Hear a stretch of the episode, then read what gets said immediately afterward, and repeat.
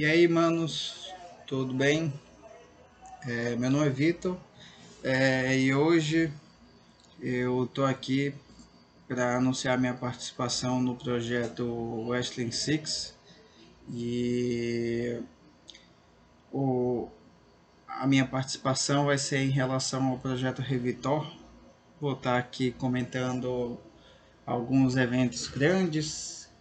É, de, de todo mundo do wrestling, seja da WWE, do NXT se ainda tiver, da AEW e vamos estar tá fazendo uma review honesta sobre os eventos.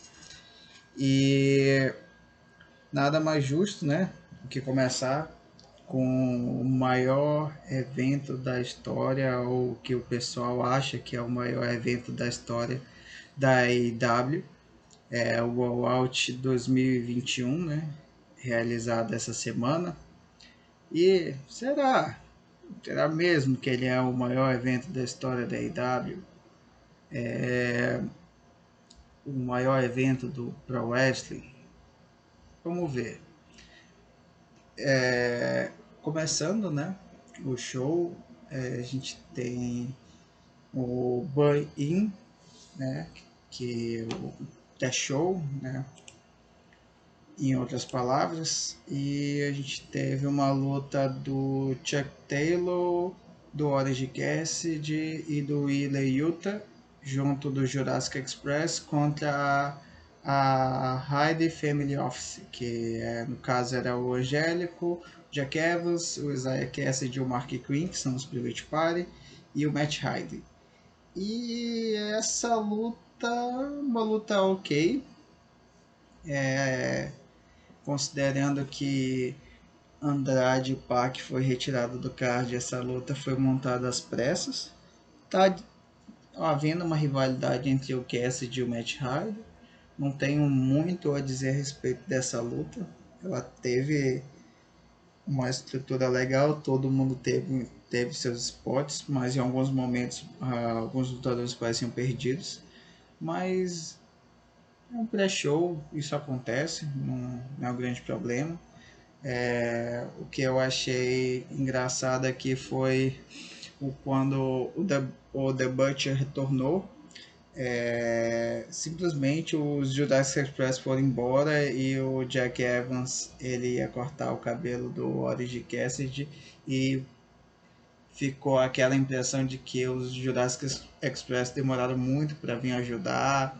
Foi uma situação um pouco estranha, mas que acabou passando despercebido. E é isso que a gente teve no pré-show.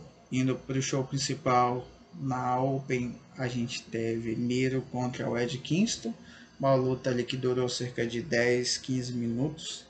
Uma luta que teve moves bons até é muito difícil tirar uma luta boa do do Ed Kingston.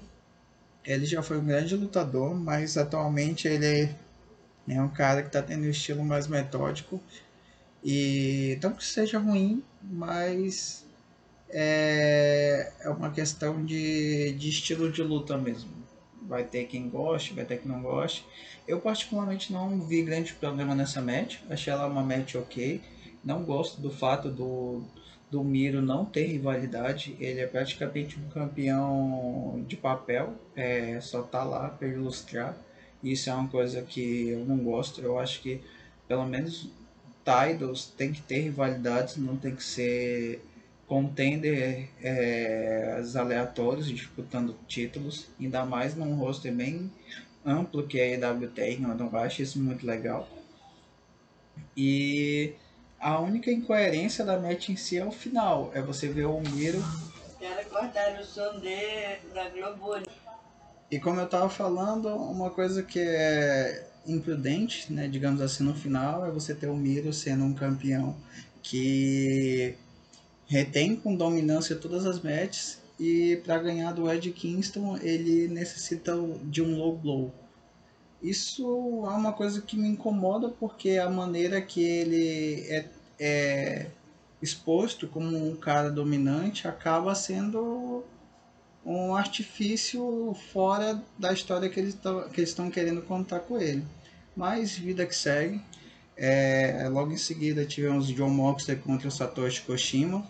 E uma luta ok. É, mesmo nível da, da primeira luta. É, teve determinados esportes, um esporte na April, um, acredito que um DDT na April, se eu não me engano, bom. É, o Kojima a gente vê que é, ele já está no ponto que ele não consegue mais ter um ritmo, mas é muito engraçado como o japonês, japonês mesmo, os que tem mais, mais tempo de carreira possível, eles ainda conseguem construir um ritmozinho de luta, mas nada demais. É, acredito que um dos maiores erros do John Moxley é achar que ele entende todos os estilos de luta, quando claramente ele é um cara de hardcore. Quando tu coloca ele numa luta comum, ele deixa muito a desejar.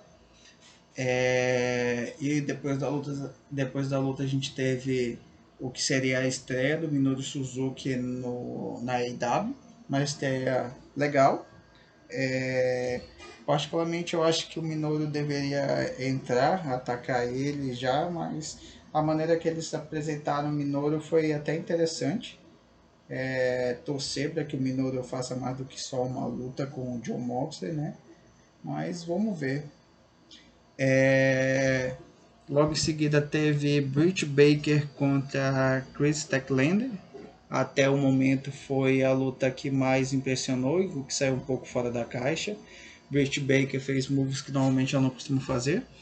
Um neck break da, da corda, né? Da terceira corda. É, o Pittsburgh Sunrise, o Panama Sunrise do Adam Cole. E foi até uma boa referência para o evento em si.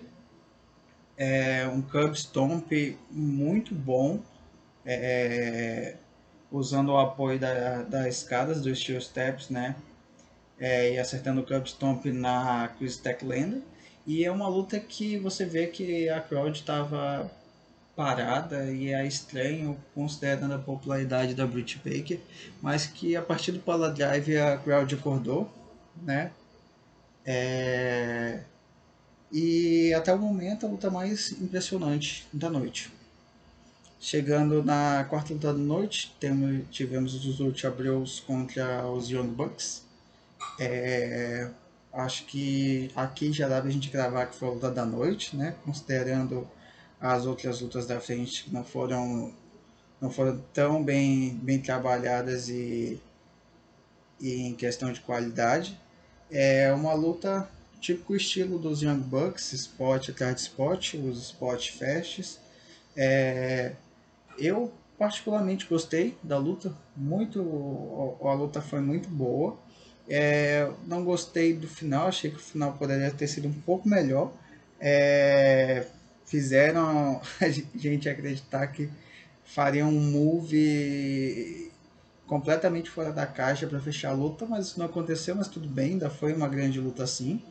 É, o fato de os lutadores ganharem ainda valoriza mais ainda a história. Sim, eles tornaram contenders basicamente num período de duas semanas, mas é uma vitória que dá um rumo diferente para a divisão de tag, considerando que a divisão de tag, desde que os Young Bucks pegaram esse cinturão, eles não têm força.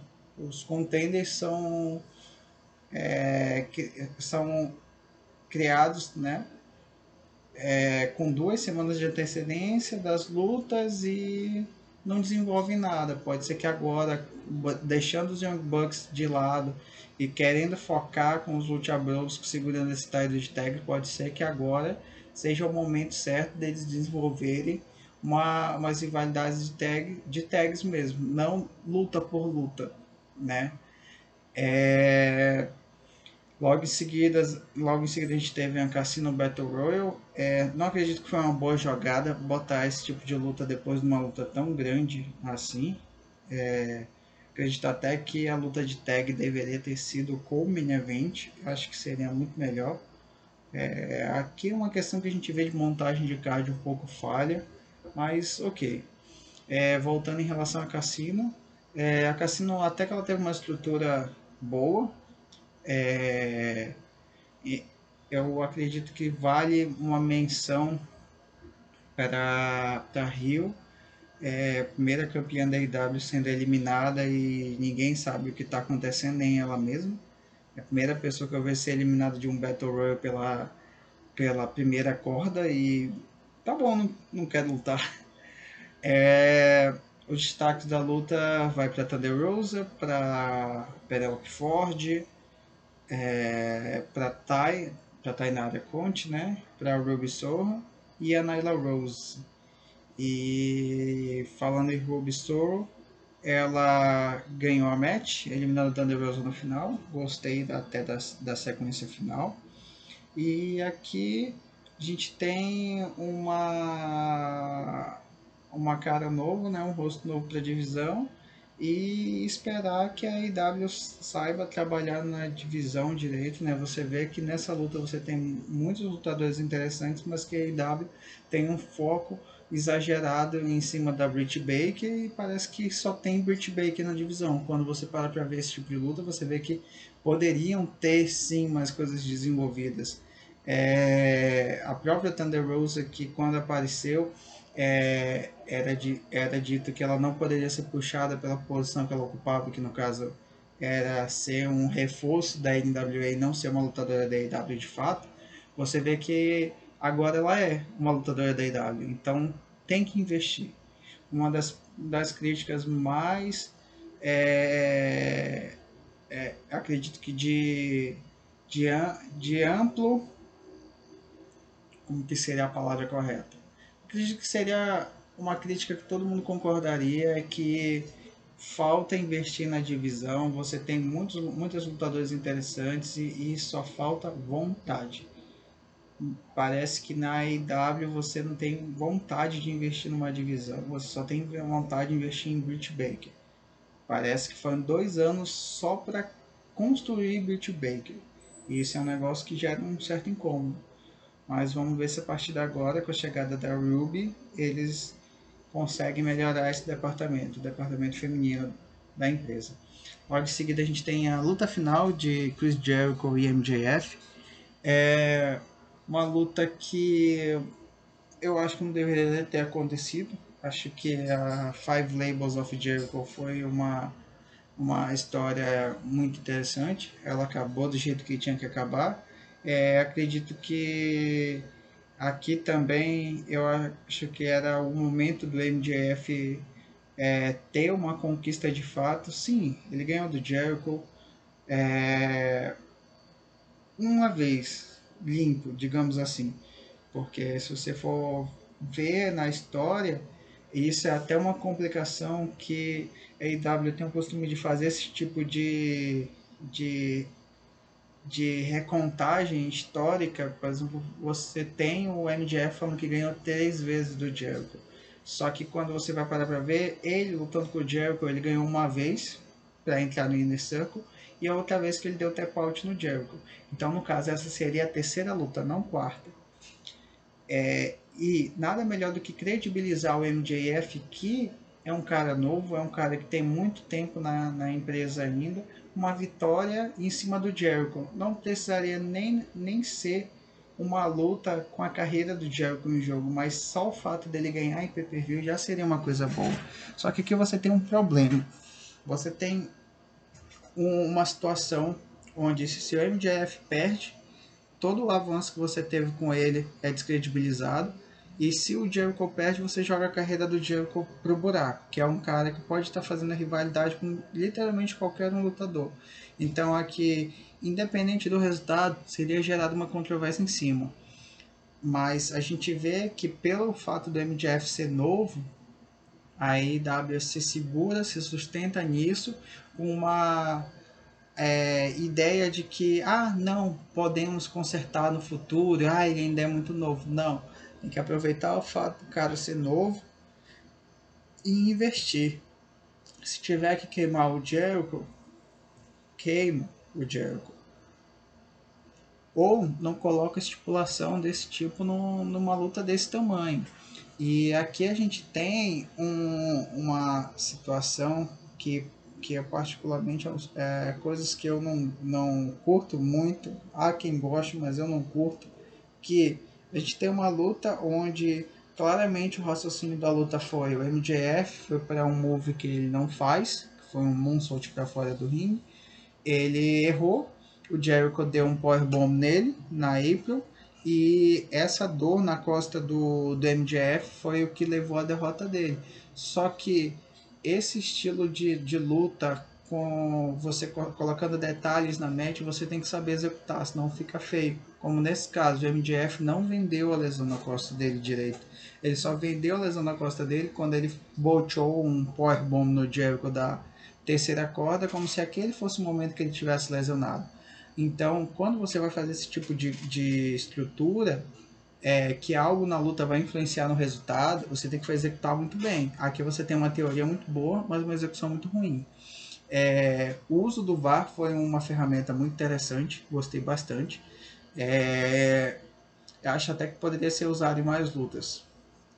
Logo em seguida a gente tem é, CM Punk contra Darby Allin, eu acredito que é a luta que mais decepcionou o público nesse show, considerando que o Punk é, é dito que o Punk ainda, ainda tinha um ritmo de luta, que o Punk ainda era o mesmo cara que ele era sete anos atrás, e a gente claramente vê nessa luta que isso não é verdade. A gente claramente vê que qualquer pessoa que inflar essa luta só está inflando por ser o retorno do Punk de fato, porque você tem um uma luta de quase, quase 15 minutos onde o Punk acha que é, ele tem que lutar 5 e descansar uns 10, só com submission, só com hold, segurando o Darby Allin. É incrível pensar que numa luta dessa, que poderia ser uma luta em questão de velocidade, em questão de strike, você teve uma luta com o Punk segurando a luta inteira e o Darby Allin no final da luta fazendo alguma coisa de relevante. E complicado. Darby Allin é um bosta, né? A gente não, não pode falar uma outra coisa, mas é inegável que ele é rápido. Mas o fato dele ser um bosta também já diminui a qualidade da luta, né? É, e é isso, é esperar que o Punk retorne àquela velocidade que ele tinha nos seus tempos de glória, onde até num Raw, no SmackDown da vida, ele conseguia fazer luta boa Dá até para pesquisar. Qualquer luta daquela época é uma luta mais rápida do que a tão esperada Dream Match de CM Punk e Darby Allin. A luta que até o momento foi a luta que mais me decepcionou nesse evento. É, logo em seguida a gente teve Paul White contra Kitty Marshall. Eu acho que isso aqui não tem nem a necessidade de comentar, não, nem deveria estar no card para começar. Uma luta que você pode colocar num pré-show, você pode colocar em qualquer é, outra coisa que vai dar jogo. Porém, a gente tem aqui também uma situação onde você pode pegar caras como Nick Komoroto, que é um lutador da The Factory, do Kitty Marshall, que um, um cara desse, se ele consegue progredir essa, essa rivalidade e pinar o Paul White, que no caso é o Big Show, você tem uma grande vitória. Querendo ou não, é uma grande vitória. Então ainda pode ser que isso aqui deem alguma coisa boa, mas considerando que o Nico Moroto não teve força para ganhar do Dash Rhodes, é um pouco complicado, né? É, vamos lá. No main event, é, a gente teve Kenny Omega contra Christian Cage. É, acredito que uma das melhores lutas da noite. É, uma luta honesta, onde é claro que os dois se esforçaram ao máximo para tentar entregar uma luta boa. Não diria que foi uma luta ruim. É, teve um spot da mesa onde o Christian Cage ficou com uma, uma marca gigante no, na costela dele. Isso pode ter dado uma dor desgraçada nele. Mas foram sequências interessantes. É, dois espias, é, um dive para fora do ringue teve um bot engraçado do Ômega. É, o, é o típico luta do Ômega, mas ele tendo que abaixar um pouco a velocidade dele, considerando que o Cage não é um cara de velocidade, considerando que o Christian Cage é um cara mais de saber encaixar o movimento na hora certa. E Aqui você tem uma luta que não durou 30 minutos, 40 minutos, como algumas lutas do Ômega demoravam tanto. Você tem uma luta que ela tem uma proposta e ela entrega a proposta certo.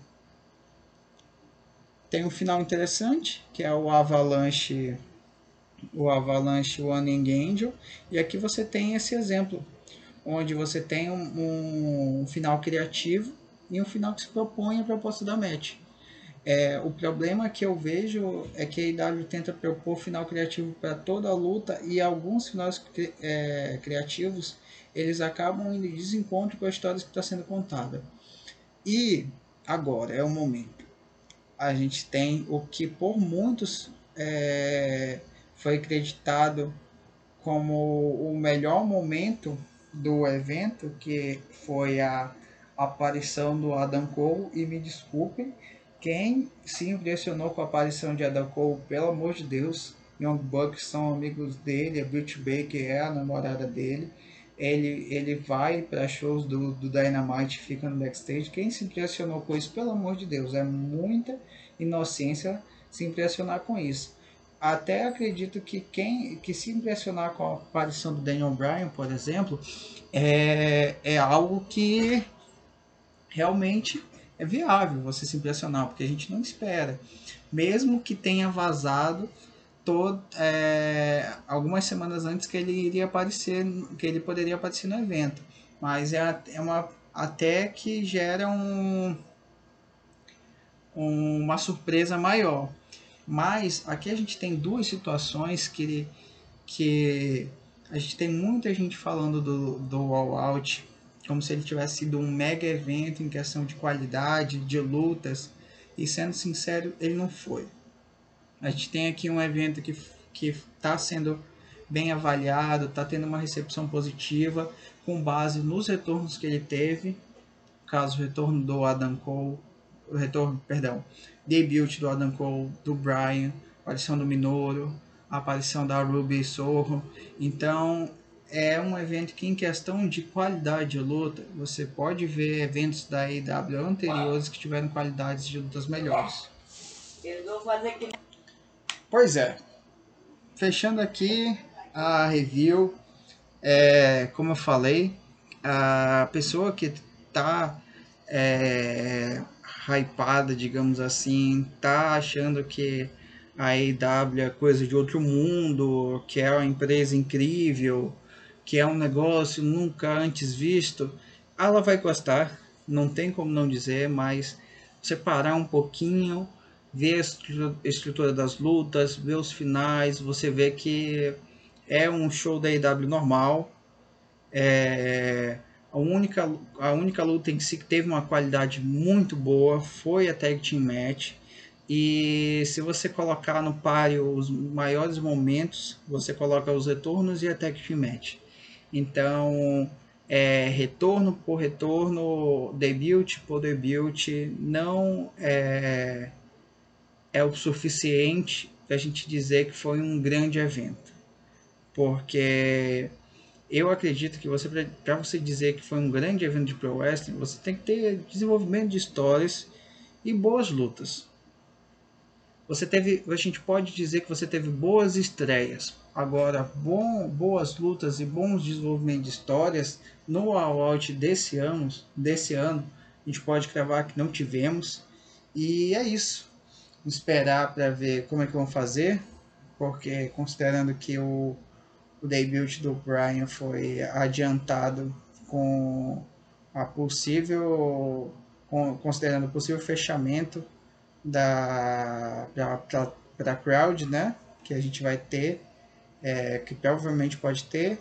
Então aqui a gente tem um evento ok, a gente pode assistir, é, dá para assistir, mas aí melhor evento da IW, melhor evento da história, e isso já é muita emoção já. E é isso. Falou, mano. Até mais.